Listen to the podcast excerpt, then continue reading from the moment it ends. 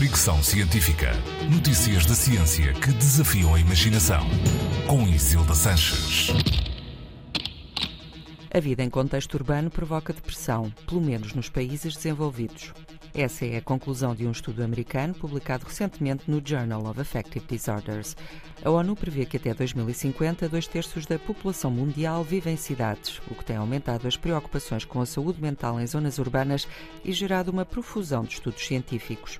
Nos últimos anos, foram vários os que identificaram fatores de risco nas cidades, nomeadamente disparidades sociais, insegurança económica, poluição e falta de espaços verdes. Tudo isto pode impactar de forma negativa a saúde mental das pessoas. Os autores do estudo agora publicado debruçaram-se sobre a questão, comparando a prevalência de depressão em zonas rurais e urbanas.